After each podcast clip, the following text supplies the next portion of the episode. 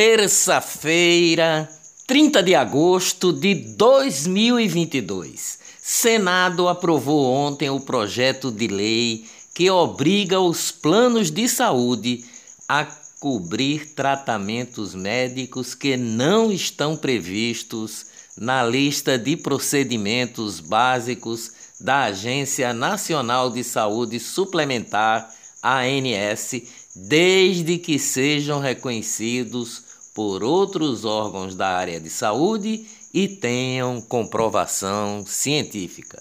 Governo federal informou ontem que no mês de julho o Brasil manteve o ritmo de geração de empregos, chegando à marca de 218.902 vagas formais criadas, o chamado emprego de carteira assinada. No acumulado até julho, o Brasil já gerou 1 milhão 560 mil 896 empregos de carteira assinada.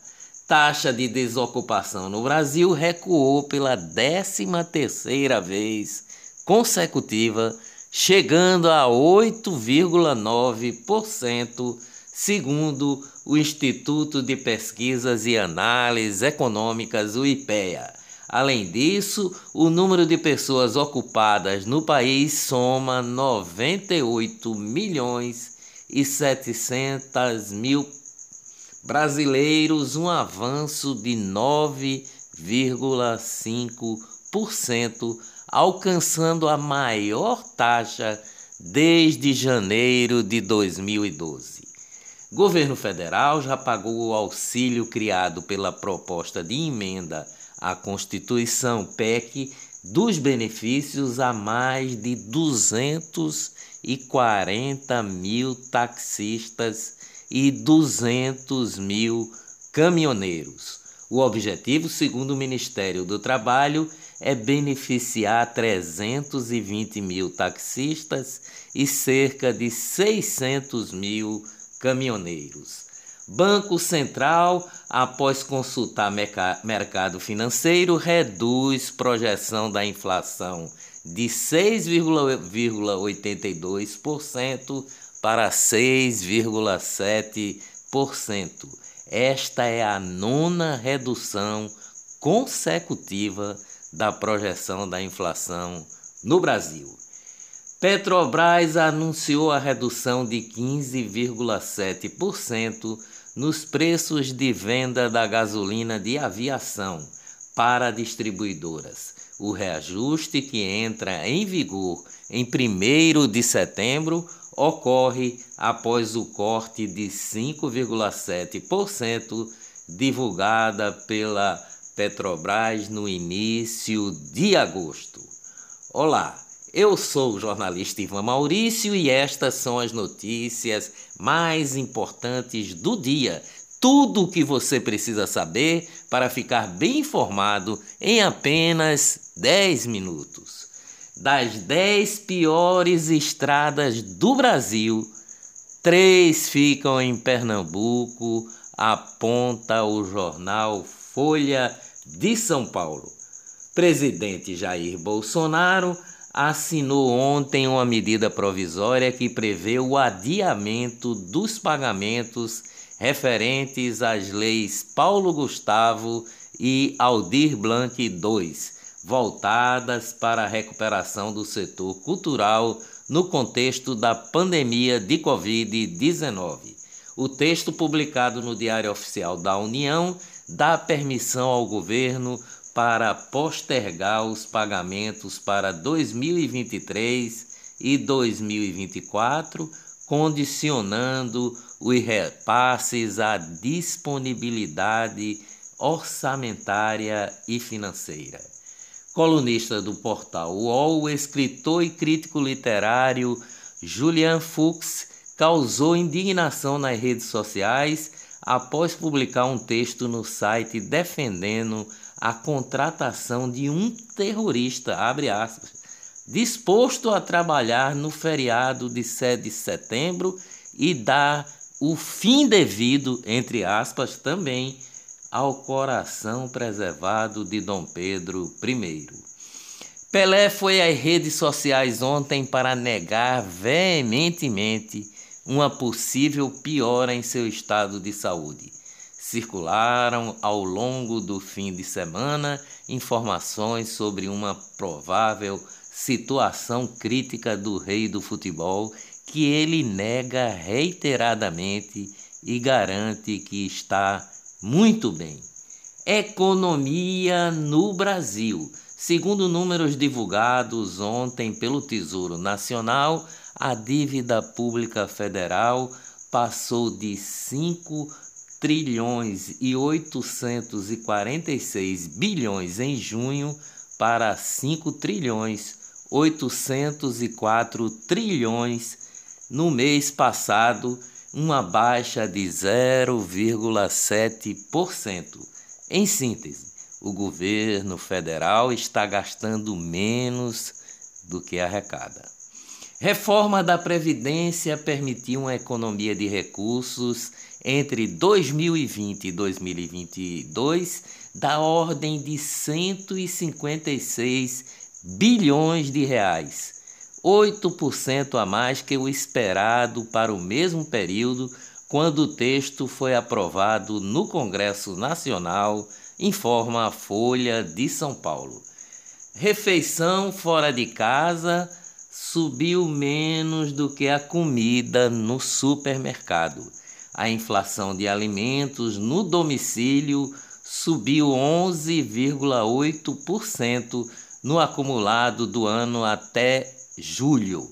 Segundo dados do IBGE, o Instituto Brasileiro de Geografia e Estatística, enquanto o índice do aumento da refeição fora de casa avançou 4,6%, 7,2% de pontos percentuais a menos.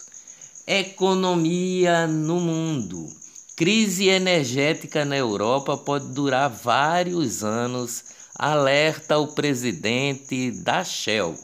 Executivo sugere busca rápida de alternativas ao gás russo. Negócios em Pernambuco, Rede Pernambucana Novo Atacarejo, informou ao blog Dijamildo que abriu um processo seletivo para a contratação de pessoal para a nova loja que será inaugurada até o fim do ano no município de Timbaúba, na zona da Mata Norte. No entanto, antes disso, Jaboatão vai ganhar uma unidade do novo atacarejo. Ainda este mês, o empreendimento tem um investimento de 30 milhões e vai gerar 300 empregos diretos selecionados pela Agência do Trabalhador da Prefeitura de Jaboatão, além de 1.500 empregos indiretos. Negócios no Brasil. Quatro em cada dez agências de turismo no país registraram um faturamento maior no segundo trimestre de 2022 em comparação aos mesmos três meses de 2019 quando ainda não existia o coronavírus. Os dados são da Associação Brasileira das Operadoras de Turismo. Finanças no Brasil. O dólar à vista fechou ontem em queda a R$ 5,03 e a bolsa de valores ficou estável. Concessões médias de crédito apresentaram alta de 4,9% em junho e chegaram a 24 bilhões de reais, informou o Banco Central ontem. O valor emprestado chegou ao 24 bilhões em 12 meses e os pedidos atendidos tiveram aumento acumulado os Supremos da Corte. Ministro do Supremo Tribunal Federal, Alexandre de Moraes, retira sigilo de decisão que autorizou caça a empresários críticos. Num pedido para operação contra os empresários, a Polícia Federal usou como base das denúncias apenas uma reportagem publicada no site Metrópolis. Elevado grau de periculosidade, alegou Alexandre de Moraes sobre os empresários. Em decisão, Moraes admite que o site Metrópolis foi a única fonte de, da operação contra os empresários que tiveram suas casas invadidas, equipamentos apreendidos. Estas decisões que mantêm os poderes em permanente tensão não auxiliam em um debate franco sobre as eleições de outubro, disse o jurista Ives Gandra Martins, referindo-se às recentes ações do ministro Alexandre de Moraes, presidente do Tribunal Superior Eleitoral, o TSE. A declaração de Ives Gandra foi proferida durante uma entrevista concedida à jornalista Leda Nagli.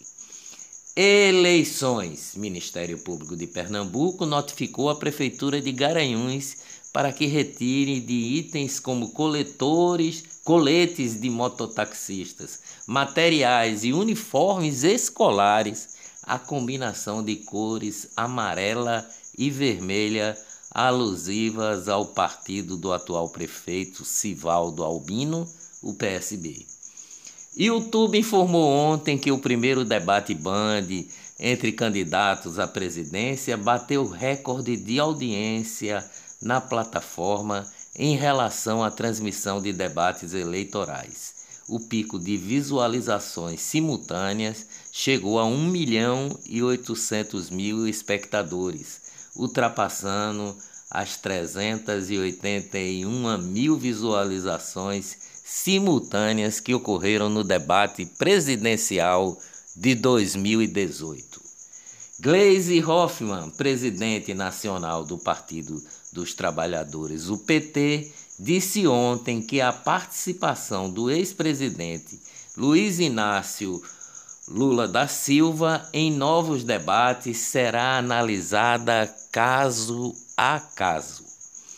Livre há dois anos, nove meses e 21 dias até ontem, o ex-presidente Luiz Inácio Lula da Silva segue com cinco processos trancados ou suspensos na justiça.